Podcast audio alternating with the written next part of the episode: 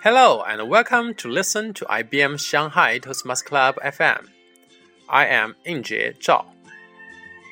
The Chinese traditional festival, the Spring Festival, is coming. So, our club meeting will rest for two weeks until February the 11th. To receive our newsletter from WeChat, Weixin, you can follow our WeChat public ID in uppercase letters combination. IBM underscore SH underscore TMC. Today, I will let you know a spicy Sichuan girl, Zoe Liao, with her P1 speech.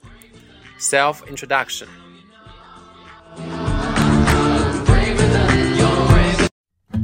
Mrs. Sunshine is strong enough to smile. Just self introduction by Zoe Liao. Our dear members and honorable guests, good evening. I'm going to give a self introduction. Most introduction begins with name. My English name is Zoe, as you could see from the agenda. I would like to talk more about my Chinese name. Firstly, my family name is Liao. When I was born, my father gave me a name, Dan, as Song Dan Dan Stan, which is a popular girl's name in those days.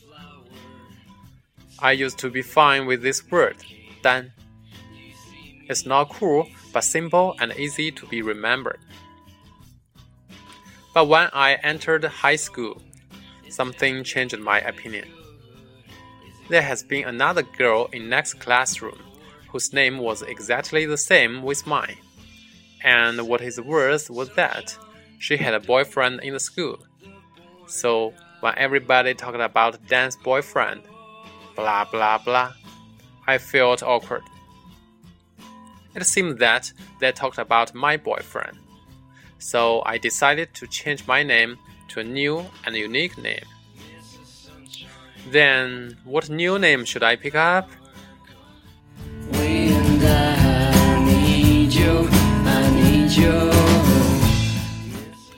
There is a name tradition in China. In every family tree, there is one word in the name represent the generation. For example, Li Jia Chen. Li is family name. Chen is a given name. And Jia represent his generation in his family tree.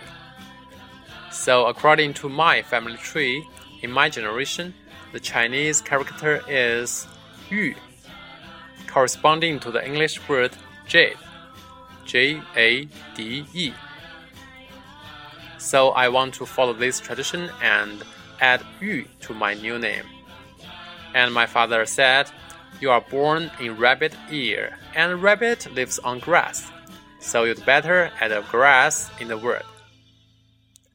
Then I have got another Chinese character, Ying, an adjective word to modify jade glass.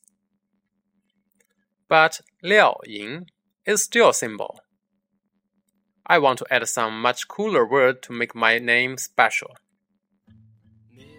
At that time, there is a popular teenage writer whose name is Han Han.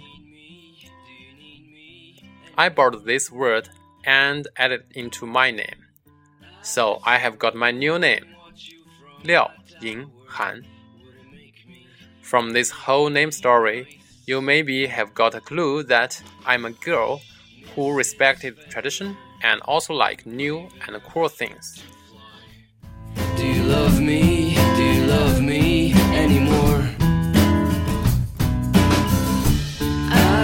Up, I'm sure you'd understand. After the name, I'm going to give some background introduction. I was born in a small town in Sichuan, and I grew up there. And like other Sichuan girls, I like spicy food and have a quick temper. After my graduation from my high school, I had begun my university life in Shanghai, and after four years, post graduation life in the same university. During all these years' campus life, I have met a lot of friends from all over the country. Under their influence, I've tried many new things and I have got many new ideas. And one year ago, I chose to stay in the city because I found that though I love hot pot, I also love seafood. So I love Chengdu's slow style, I also love Shanghai's quick style.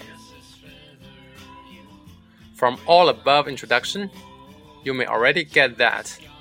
For one aspect, I respect tradition and cherish old memories than friends. On the other aspect, I am opening to new things and like to make new friends. So, would you like to make friends with me? That's all. Thanks.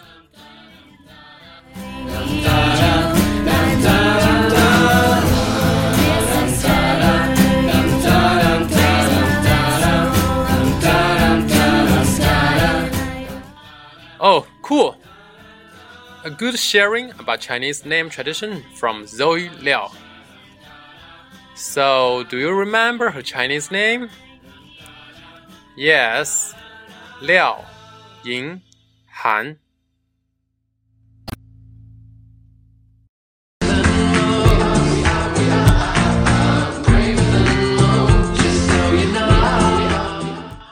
Okay, that is our today's program. Stay tuned. During Spring Festival, we will deliver our greeting and bless. I am Injie Zhao in Shanghai. Thanks for listening. Enjoy the rest of the day.